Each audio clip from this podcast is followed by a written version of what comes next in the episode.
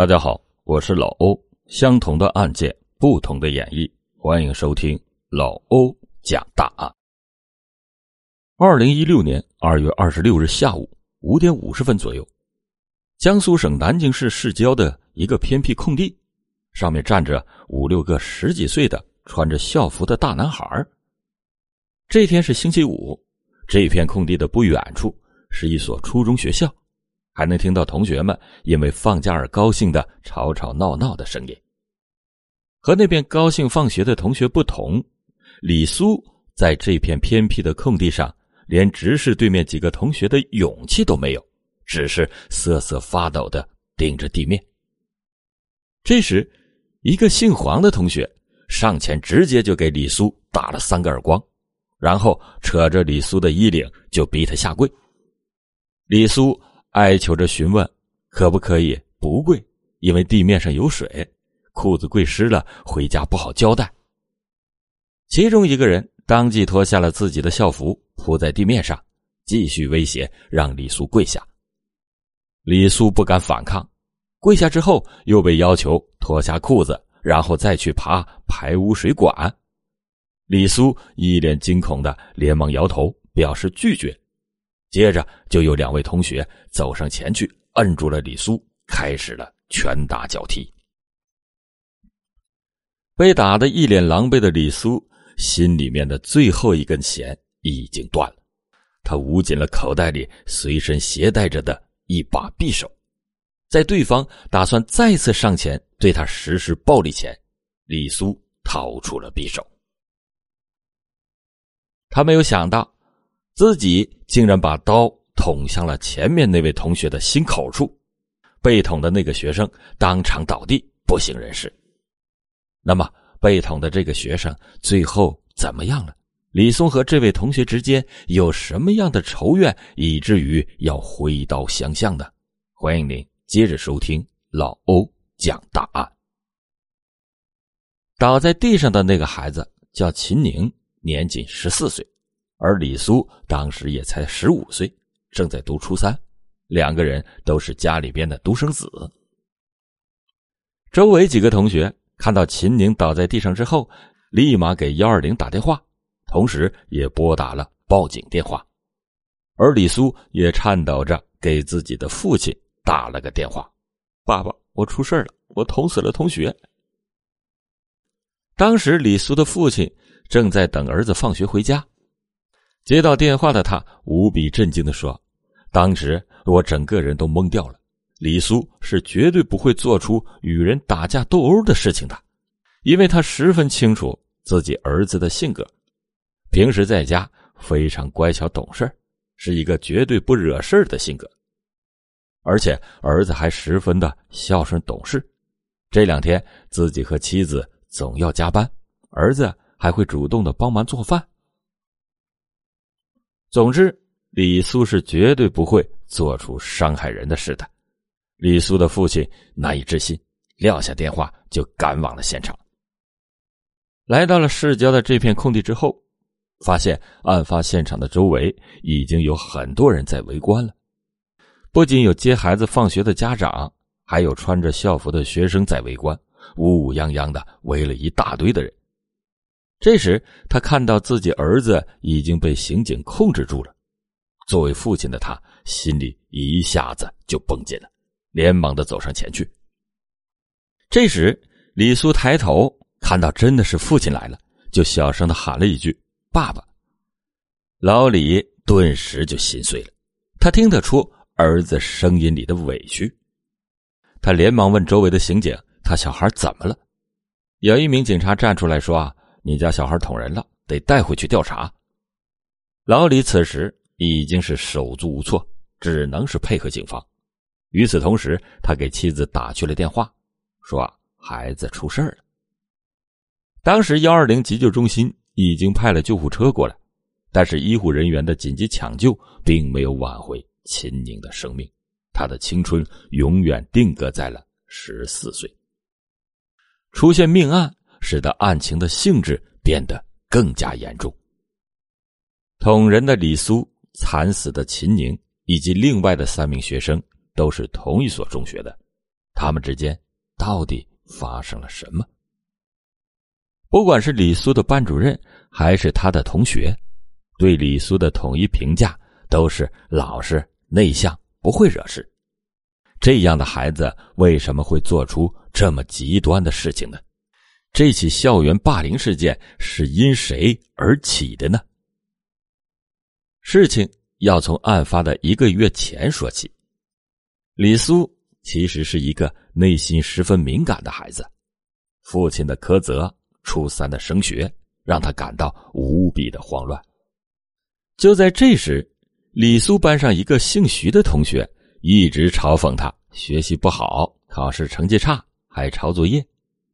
抄作业这种事儿本来就不值得李苏在意，所以他一开始没有放在心上。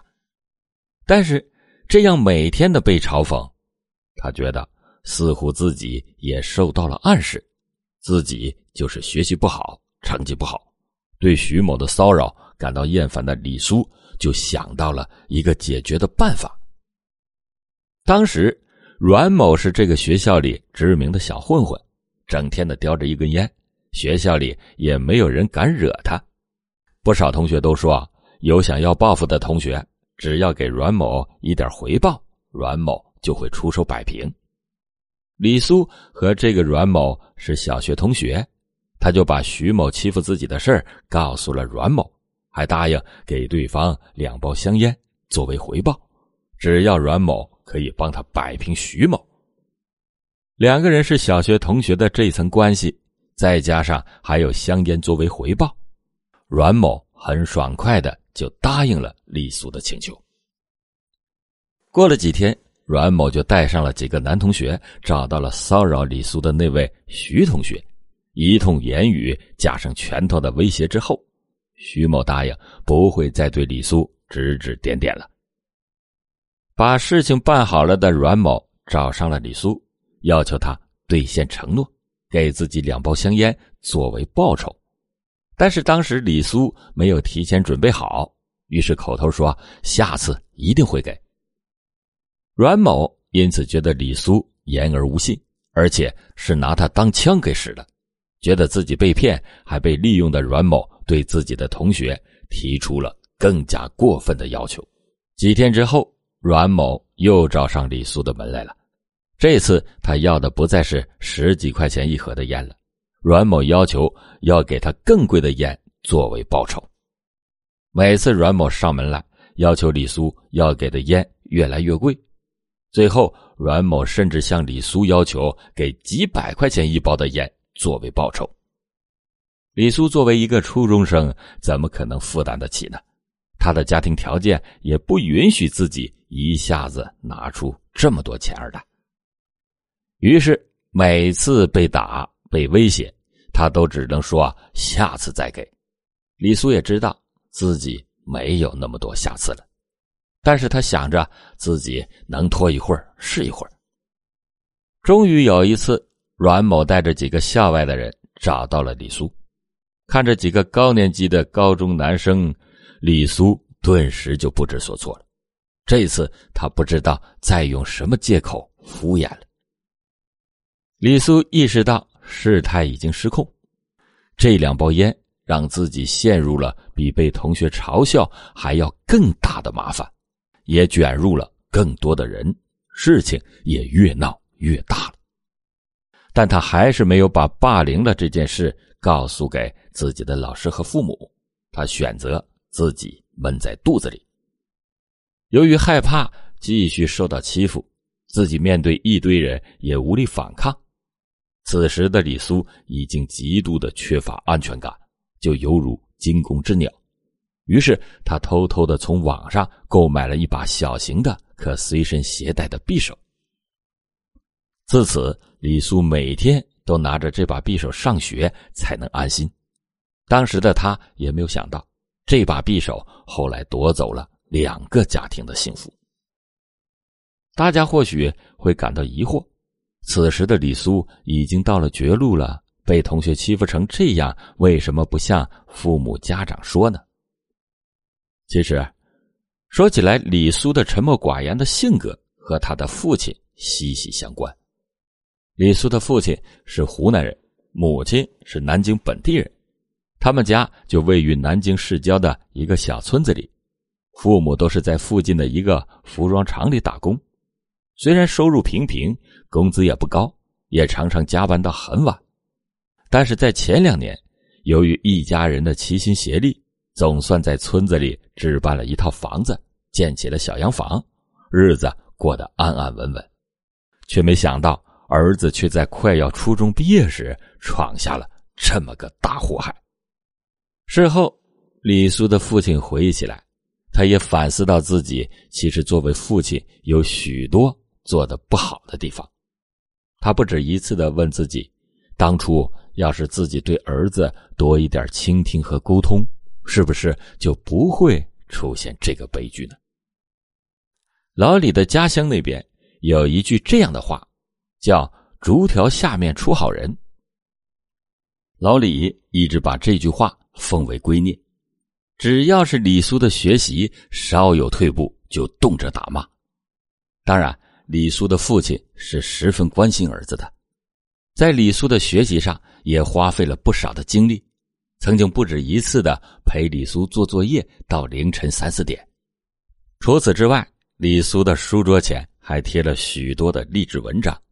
而这些都是老李一张一张的小心的从报纸上剪下来的，就是为了儿子能够汲取力量，奋发上进。但是李苏在学习上确实越来越吃力，可以说完全就不是读书的料。尤其是上初中以来，李苏的成绩总是在班级排名里的倒数位置。李苏的学习毫无起色，老李也恨铁不成钢。对儿子也就越来越严苛，而李苏在父亲的严威下也变得越来越自卑胆小。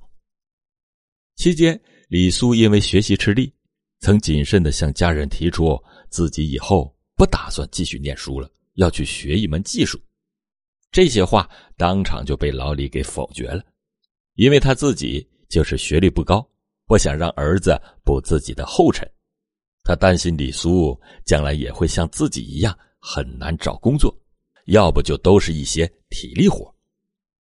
这件事或许是压死骆驼的最后一根稻草，李苏变得更加的沉默寡言。这次遇到了校园霸凌，他也因此选择了独自去应对。但老李回忆中，案发前几天，儿子似乎有话想和自己讲的。那几天，自己小孩心事重重的表现，其实老李有注意到，但是当时没放在心里。老李曾经回忆，案发的前两天，儿子就已经很不对劲了，但是自己没有把儿子的反常放在心里，也没有积极的去沟通询问。他记得那天早上已经快七点了，但是李苏还一脸心事重重的坐在沙发上。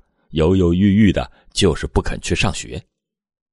父亲问他，他也只是说：“现在这个点儿教室还没人，去了也没意思。”老李虽然对儿子的话感到奇怪，但是忙着上班也没多想。现在回想起来，真是追悔莫及。如果多关心儿子几句的话，李苏一定会吐露心声的，也不至于闹出了人命。那么，闹出人命的当天。具体发生了什么呢？二零一六年二月十六日是星期五，下午放学之后，阮某一行准备再去读李苏。教室里看到了秦宁，于是把秦宁也给带上了。所以，秦宁其实纯粹是去看热闹的，真正和李苏有纠纷的是阮某。案发那天下午。阮某想着和李苏的这件事儿绝对不能罢休，于是，在校内纠集了黄某等人，以及被招呼过去的秦宁，一行人浩浩荡荡的找到了李苏。李苏被他们强迫着来到了校外的一片空地。原本他以为阮某等人会继续质问香烟的事自己再混过去就行了，顶多就是被打一顿。但是李苏没有想到的是，这次阮某等人把自己带到这里之后，没有再提那两包香烟，而是一上来就对他拳打脚踢。阮某带来的几个混混中，表现最积极的就是黄某，首先打了李苏三个耳光。见李苏没有反抗，几个人就愈发的猖狂得意。于是黄某继续要求李苏向他们下跪。暴力和殴打之下，李苏照做了，但是对方那群人还是没有罢休，打算继续的羞辱自己。黄某和阮某给李苏提出了三个选择：第一是让李苏爬进排污管里，然后把头伸出来；阮某表示让李苏一定要把头给伸出来，自己绝对不会打他。但这怎么可能呢？备受欺凌惯了的李苏当然不肯答应。于是这几个初中生继续提出了剩下的两个选择。大意就是想要李苏脱掉裤子去爬排污管，方便被自己羞辱。李苏还是不肯答应。已经没有了耐心的阮某等人看到对方不配合，于是上前对李苏进行了再一次的拳打脚踢。羞辱和殴打让李苏彻底丧失了理智，他掏出了自己这一个月以来一直随身携带的匕首。捅向了面前的那群魔鬼。秦宁虽然是被阮某临时叫到案发现场的，但是当时秦宁因为躲闪不及，被李苏刺向了心脏，当场倒地，失去了意识。看到秦宁倒在地上之后，几个中学生都很慌张，但是也很快的拨打了幺二零和报警电话，也就发生了开头的那一幕。秦宁在被送往医院之后，还是不幸身亡。对此，秦宁的家人是什么想法呢？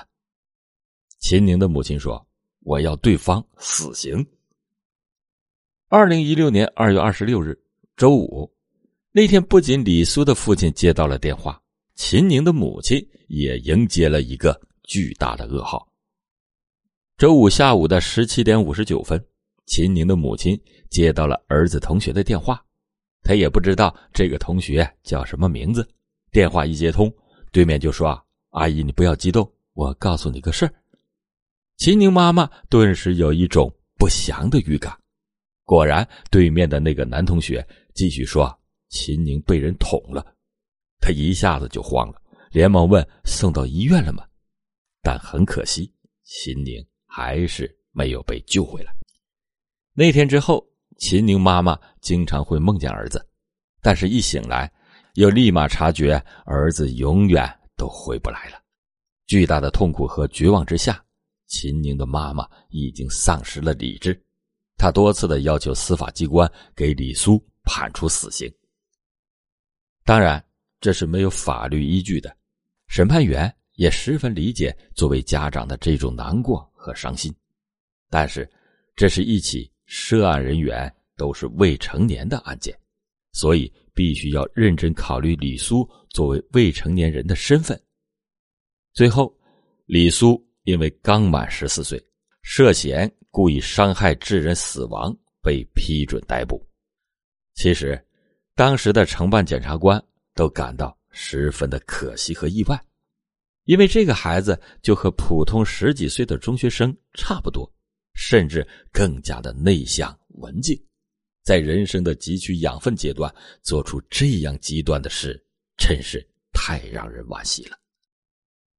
最后，审判机关本着感化教育、挽救涉罪未成年人的司法理念，判处李苏因犯故意伤害罪被判处有期徒刑六年。此外，李苏的父母赔偿了秦宁家八万元，阮某。以及另外三名同学的父母也拿出一万元，对秦宁的父母做出了补偿。这起未成年的惨案悲剧走向了不可挽回的地步，其实各方都应该负起责任。首先是学校方面，监管做的不够到位。据这家中学的学生所说，许多受到欺负的同学都是选择李苏这种以暴制暴的手段反抗。校园霸凌，而校方居然毫无察觉，可见不管是班主任与学生的沟通关怀方面，还是学校的监控设施等，都做得不够到位。此外，就是家长的疏忽，尤其是李苏的父亲，所谓的“棍棒底下出孝子”的教育理念，导致孩子产生自卑的心理，不敢与父母沟通，让李苏对家庭也丧失了安全感，而家庭又是艺人的安全感来源，因此，李苏即使在外面遇到了困难，宁愿自己拿起匕首去冒险，也不想受到家人的责罚。还有就是。作为旁观者的秦宁，或许许多人都会认为他是无辜的，但是秦宁以看热闹的心态去看待加在李苏身上的霸凌，本身就是一个错误的观念，因为袖手旁观就等于加害者，所以不管是身处霸凌中，还是霸凌事件的旁观者，都要积极的应对，否则辱人者人恒辱之。好了，感谢您今天收听老欧讲答案。听完今天的案子，如果是你或者是您的孩子面对校园霸凌的话，您会怎么做呢？欢迎您在评论区下方留下您的观点。